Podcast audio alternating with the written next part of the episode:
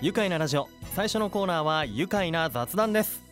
今日のゲストは中川線工場。4代目中川祐樹さんです。よろしくお願いします。よろしくお願いします。いやーやっとお会いできました。4代目よろしくお願いします、よろしくお願いします。いや中川線工場は1905年創業の浴衣や手ぬぐいをえ伝統技術で染める染め物屋さんです、え宇都宮市の錦にあって、え大金橋通り沿い、まあ、すぐ近くには田川が流れていますよね、え115年前から続く老舗の4代目の中川さん今目の前にいらっしゃいます。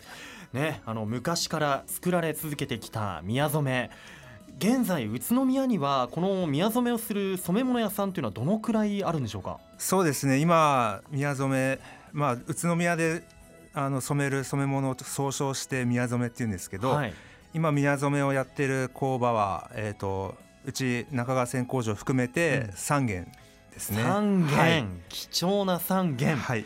けどあのー、3軒ともにこう色があるんですね。違いがあるんですよね。そうです宮染めにしてもね。はい、はい。三者三様うで、んうちはその中線っていう染め方を使って、はい。手ぬぐいとか浴衣を染めてましてえで他の2件は、うん。まあ、新染って言って生地を染料の中に漬け込んで染める方法とか、えうん。あとは引き染めって言ってハケで染料をこう生地に引いていく染め方ではあ。うんうん。あの上りとか旗とかはい斑点とかそういうものを作ってますね。またね、はい。その用途も違ってくるわけですね、はい、そうですね。作っているね生地の、えーは中川線工場以外にも福井線工場あとエバマンさんね、はい。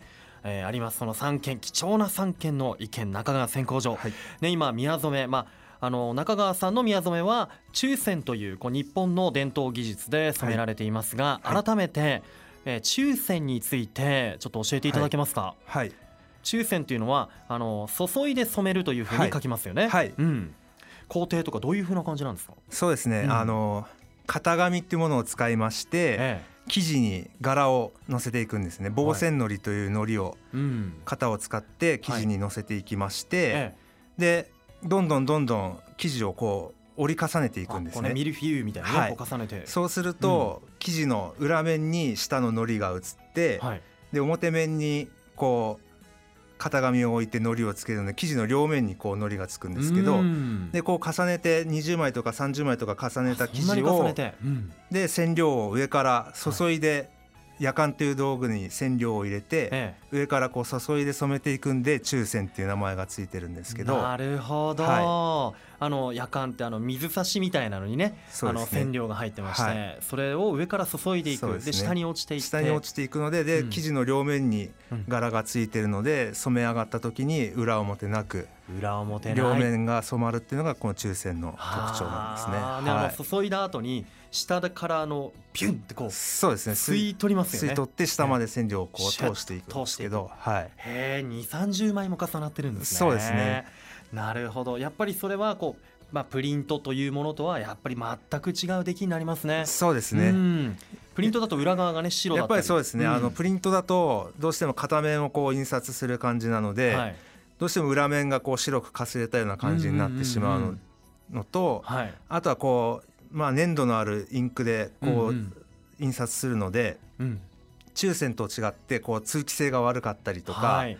あの水の吸い取り吸水性が悪かったりとかするんですけど中線で染めた浴衣とか手ぬぐいっていうのはすごく吸水性とかあとは風通しですね、あの通気性が悪くならずすごい生地が柔らかくて風合いも良くてえっていう特徴がありますそうですね、はい。柔らかいしあの水水あの汗の吸いとかもいいし、発色も綺麗だしそうですね。はい、まあ、こうナチュラルな発色もね、はい。あったりとかまあ色にもよっていやー本当ね奥深いなというふうに感じているんですが、あと老血染めというのもされていますよね。はい、そうですね。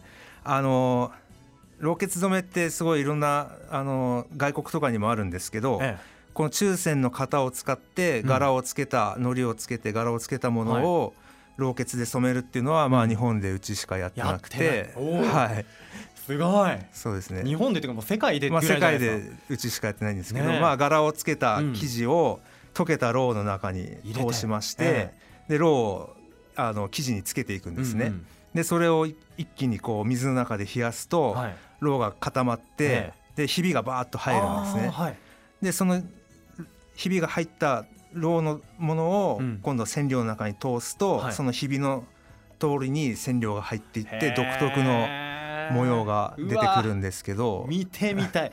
多分一つとして同じものができないあんでしょうね。一つとしてそのひびの入り方は違うので、ねまあい一点物といえば一点物になりますね。すごい、はい。抽選技法で老血染めというのははもう日本でうちだけだよというねそうですね。中川線工場、はいやもうあの型紙とかね今、はいあの出てきましたけど型紙だって一つ一つ職人さんがね、はい、えーそうですね。作って手彫りで。手彫りではい。そういったねはいで手全部いろんな方の手仕事がはい。あって、はい。こう一枚のこう抽選宮染めのまあ手ぬぐいとか、浴衣のそうですね。生地全部手仕事なので。できて、ね。はい。手仕事。うーん。いやあのどんな柄とか何種類ぐらいあるんですか？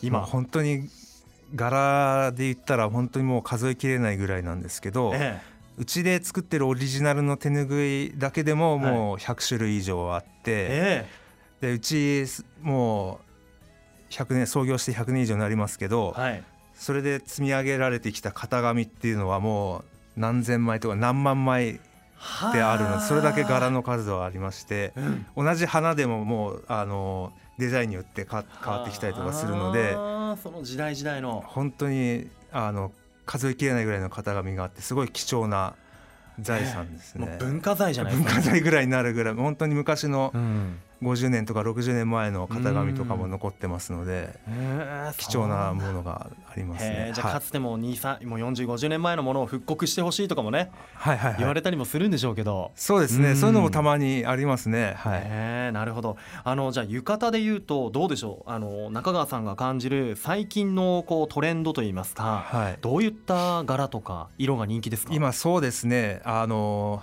浴衣はそうですね。あのパステルカラーっていうか結構淡い色。あまあピンクでもブルーでもうん。グリーンでもすごい薄い色。まあちょっと優しい感じの色が今結構流行ってるっていうか多くあるのとうん。あとは柄で言えば花でも何でもあの大きい結構うん。大胆なはい。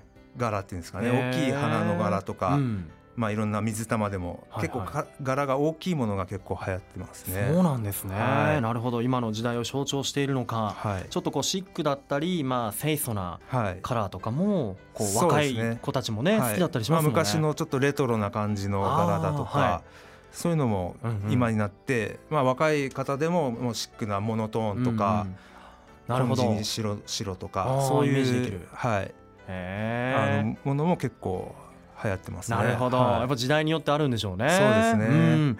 いやあの本当ねあの染め上げられたこう布とかがこう外でいつも天日干しされるじゃないですか。はい。冬とか春に。はい、はいでまたその光景が美しくて、はい。あの8メートルくらいある大きな櫓から、はい。長いこの宮染めの反物がこうかけられてて、はい。こう風になびいている姿とか、はい、もうなんか天に向かって泳いでいるようなね 姿でとっても風情があるなって。そうですね。僕見てて気持ちいいです、あーあれは。ねはい。本当なんかこう宇都宮のもういい景色だなというふうにね、えー景観だなというふうに思いますがあの僕もね実際にあの宮染手ぬぐい大ファンで今はここにありますがもうだいぶ使い込んでるんですがスイカ柄はい、愛用してまして。本当ありがとうござい本ます。当柔らかくて肌に優しいし、はい。使い込んだこの味わいもねこれ手放せないもう本当にこの柔らかくてたまらない、本当あの注染で染めた手ぬぐいとかよかった。使い込めば使い込むほど、あの柔らかさとかあの味が出て、色も適度に落ちて、はい。うん、もうねもう顔に当てると落ち着くんですよ。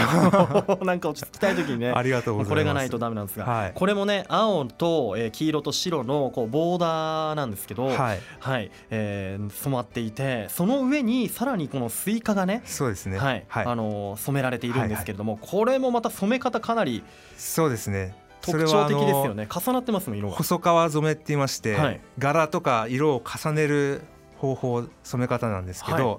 型を2枚以上使って染めていくんですけど、えそのね色同士が離れてればはい。色って何色でも入れられるんですけど、ー同じタイミングでね。そうですね、ん。あの色が重なってるそれでいうとあの黄色と青のと。ころに黒が乗っかってるんですけど、そういうものを作るためにはい一度黄色と青ではい染めたそのボーダーを染めて、それを洗って乾かして。天日干しして乾かしてまたあのその黒いスイカの型を使っててまた。また同じ工程を繰り返して染めていく。非常に手間がかかってる方法ですね。より愛着が湧いてきますこれ、そうですねう。わー手間がかかって時間をかけて作られたこの手本当に時間と手間がかかります。はい。ありがとうございます。そっか、もうより大切にしたい気持ちになりました。いや、もう本当あの例年だとね、今の時期っていうのは綺麗に染め上げられた浴衣姿のね、皆さんをこう祭りとか花火大会で、はい。えー見かけることもね多かったりしますが、今年はやっぱりね染め物の関係とのこう深い伝統工芸伝統芸能とはいかお祭りが中止になっていたりして、はい、そうですね。本当中川千工場さんもね大変だなという、はいダメージ受けてるなというふうに感じますけれども、はいこんな時期何も、えー誰もがね想像もしなかったコロナ禍でも何かできればということで中川千工場では。この宮染抽選を、えー抽選で作った、えーマスクを作っはい。たということで、そうですね。作りました。マスクを作るのは初めてじゃないですか？もうマスク作るのは初めてですもちろん。はい。ね生地は今まで通りのものではい。これをじゃあ縫ってそうですね。マスクがとうでもとう生地も、うん。あのその使ってる染料もやっぱり、マスクって、うんうん。あの洗うじゃないですかよく。そういう布のマスクって、うん。なのでなるべく色あせしにくい染料をチョイスしてうん。染めてます、はい。なるほど。ねこれ水玉模様とかね日本伝統的な和柄とそうですね。何か、回も使っていただけるように、ねえこれこれ鬼滅の 刃の。グリーンと黒のちょっと流行りに乗っかっていましたけど。ねかまど炭治郎。そうですね。柄がはい、あるんですね。ややっぱりそれおこ子さんとかにはは結構人気がありますね、なるほど、、やっぱり。やこういったね今まで作ったことのないマスク作りもはい、はいチャレンジしていて、はい。これお客さんからもね反響があるといそううで。すことで結構使いやすいとか、いいあの使い心地がいいとか言っていただけます。なるほど、はい。い、やこちらは、えー栃木県の、えー宇都宮市本町の、えー栃木県のアンテナショップおいでよ栃木館やロマンチック村ほか、えー工場の方でも販売しています。ぜひね、手に取っていただきたいと思います、はい。さあ後半もですね中川さんにお話を伺っていきますよ、はい。一旦ここでブレイクしましょう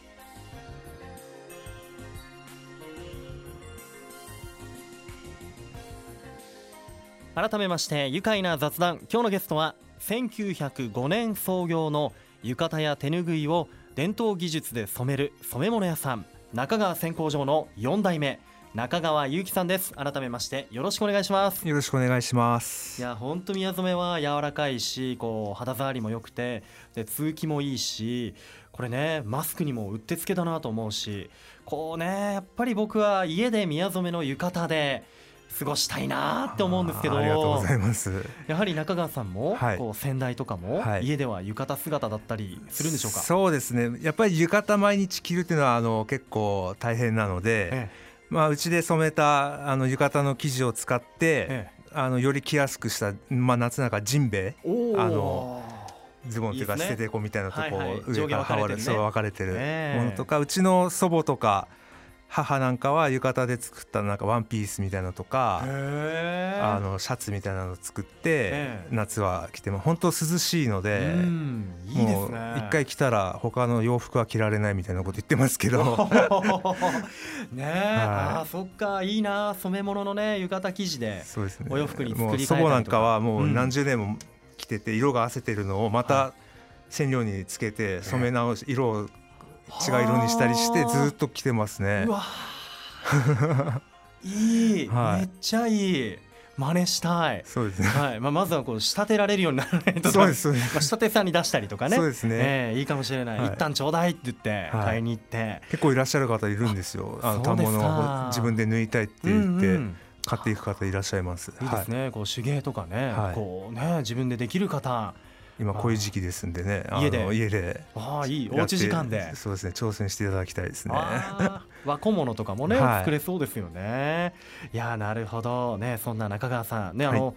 先代は、えー祖父の善一郎さん、はい。えー、3代目でいらっしゃいますが、はい。えー今の、えー、結城さん4代目にとってはどんな方でしたか、まああの祖父なんでまああのまあ依頼っていうあれでもないですけど本当に仕事を本当にあの戦後の動乱期からずっとうん。70年以上にわたって中川線工場をこう繁栄させて守ってきたってういうん。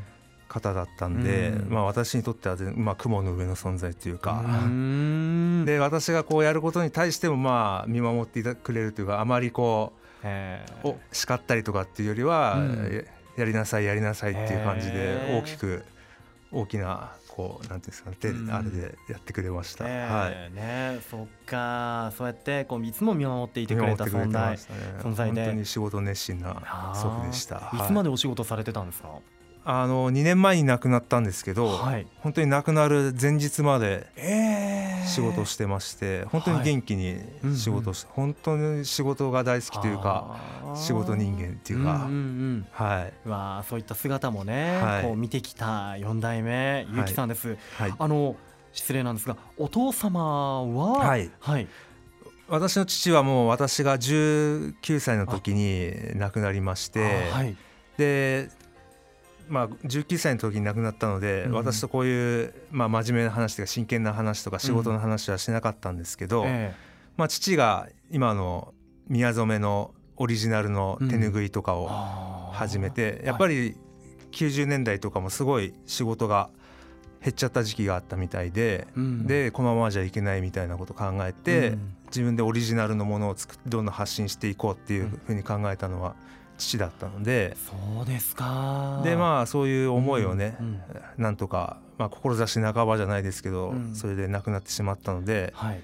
それをあのついでいければいいなと思って、うん。今、そのね、まあ、全然足元にも及及ばないですけどいや 意思や思いを引き継いでいく、ああお父様はじゃあある意味こう新しい道をねこそうですね切り開いた方なんですね、はい。はああ残念ですけど、はい、ええでおじい様はえ90 94歳ま4歳まで。で本当に現役で。現役でやってたっていうのもね。仕事熱心で。本当にあの情この抽選っていうものに情熱と誇りをうん。持ってらして、うん。あの本当に頑張ってました。なるほど。いやもうその2人の思いも、はい。まあまたその初代の思いもはい継いで、まあ、ちょっとお大きいっていうか重いですけど私なんかに背負えるかどうかは分からないですけど。いやもう本当今日のね マスクを見ていても発色も綺麗でよく染まってるしオリジナルの木舟のねデザインもあったりとか、これ可愛いのは餃子柄っていうのもあったり 宇都宮ならではでいうとカクテルとかねそうですね。ジャズのはい、柄とかも、はい。はい。あのご当地ものもあるしこの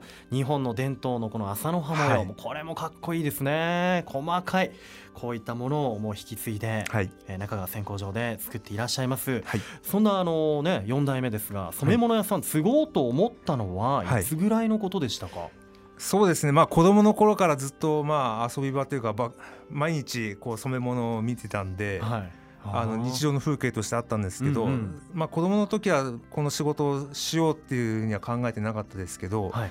やはりあの父が亡くなって、うん。まあすごい父が情熱を持って、ね、あの手ぬぐいとかを作ったりとかしてたのでやっぱりそういう大事にしてたものをうん。私が、まあ、なくすのは簡単なんですけど、うん。あのまた一から始めるとかこういう伝統技術なものをうん。ずっと受け継いできたものをあの残していくというのはあの大切大切だなと思って、うん。やめちゃうのは簡単ですけどまた一から始めるのは難しいし、これ本当日本にしかない技術で、うん。本当素晴らしい技術なのでこれをうん、まあ、守っていくって言ったらおこましいですけどできる限りはやっていこうかなと思って、まあ、大学を卒業して、はい。まあ、東京の同じ抽選をやってる工場にまあ修行修行というか、勉強しに行ったっていう感じですね。へ。はい。なるほど。大学まあもう学生の頃からはい。もう俺は継ぐぞと思って、はい。ね卒業して東京の染め物屋さんのところに修行に行って、はいね、そこでまた伝統技法また家の外で教わるっていうところもね。それがすごい、うん。あの行ってよかったなと思うところで、やっぱり自分のところでやると自分のところで培ってきた、培ってきた技術とかしかないので、うん。やっぱりいろんな東東京の工場とかいろんなところを外に出てみて、うん。見ると新しい技術だったりとか、はい。こういうあの工夫だったりとかっていうのを学べるのと、うんあとはやっぱり自分の家でやるとうん。結構甘やかされちゃうじゃないですか、あー。あの職人さんとはもうちょっと気遣ったりとかして、うん社長の子供だし息子だとか。息子だしみたいな。でも他のところ本当に私の行ったところははい。そういうのが全然なくて、うん。バンバンもう怒られたり厳しく。本当にもう心が折れるぐらい。あのーそうですか。かなり厳しく、うん。本当に叩き上げの職人さんとかがいたので、もう本当に怒られ怒鳴られるし、えーもう自分からこうやっていかないとな何も教えてくれないんですよ。なるほど。昔なるほどね。職人さんのね考えで。へえ、まあ目で見て盗めじゃないですけど、うん本当に教えなるほど。何もしないと本当突っ立ったまま一日終わっちゃって、うん。であのそれで怒られる。何やってんだお前はみたいな、うんうん。だから自分からこうどんどん行ってあの教えてくださいとか、うんまあ真似してみたいとか、うん。でそうしていくと徐々に教えてくれたりとか、うん。でもそういうとこ体験をしたから、あのすごい良かったなと今でも本当役立ってます、はい。東京でそこ修行時代でいろんなもう学び、まあ、揉まれたりして、はい。成長して帰ってきてはい。4代目、えー、2018年に4代目にはい。なられまして、はい。現在38歳ではい。いらっしゃいます。これから先どのように宮染めあとは伝統技術の抽選伝え残していきたいとお考えでしょうか、そうですね。やっぱりどんどんどんどんこういう染め物伝統工芸伝統技術っていうのはどんどんどんどんあの減っていっているのでなんとかこれを残していきたいなと思う思うし世界にも発信していきたいなと思うので、うん。やっぱり今まで通り手ぬぐいとか浴衣だけじゃダメだなと思ってまして、何かこういうまあシャツとか、うん。そういうアパレル洋服の生地とかにもうん。や使えるようにやっていきたいし、うん。あとは今は木綿綿を染めてるだけなんですけど、はい。他の素材例えば、えーうん。まあ、シルクだったりとかウールだったりとかそういう素材にも使えないかなっていうのは考えたりはして、うん。でそういうのが幅が広がればいろんな商品とか、まあ、ウウールとかだったら冬のものとかにも使えますし、うんうんうん。今はねもう浴衣とか手ぬぐいとか夏のものだけですけそうどですね。そういうアパレルで、まあ、一年中使えるもの。うん。で皆さんの手に取りやすいものにしていけばあの知っていただけるかこう抽選っていう素晴らしい日本独自の技術を知っていただけるしもう今昔は20件以上あった宮染めももう今3件になってるので、はい宇都宮はまあカクテル餃子だけじゃなくて、まあ、染め物も盛んだったんだよっていうのをどんどんうん発信していければいいなとは思ってます。はい、いやもうぜひ本当にこうまたねお父様も作ってきたけどまた4代目ゆきさんがはい。新たな道を切り開いていって、はい、ね、抽選がもう本当に日本中はい。宇、都宮を超えて、はい。日本中世界中に広がっていくそんなね。気がしましたお話を聞いていて。ありがとうございます。今後も活動注目させてください、はい、そして宮染め愛用していきたいと思います。ぜひ。ずっと使っていきます。はい、ありがとうございます。ラジオ前の皆さんもぜひ中川線香場を訪れたり県のアンテナショップおいでよ栃木館やロマンチック村などで、はい。えー手仕事でできた商品。いやこの作品をですね手に取ってみてください、えー中川さんもまたぜひ番組にお越しください、はい、ぜひよろしくお願いします。では最後に、になりました、このワードで一緒に締めましょう。はい、いきますよ抽選で染められた宮染めで愉快だ宇都宮。今日のゲストは1905年創業中川線香場の4代目中川祐樹さんでしたどうもありがとうございましたありがとうございました。住めば愉快だ宇都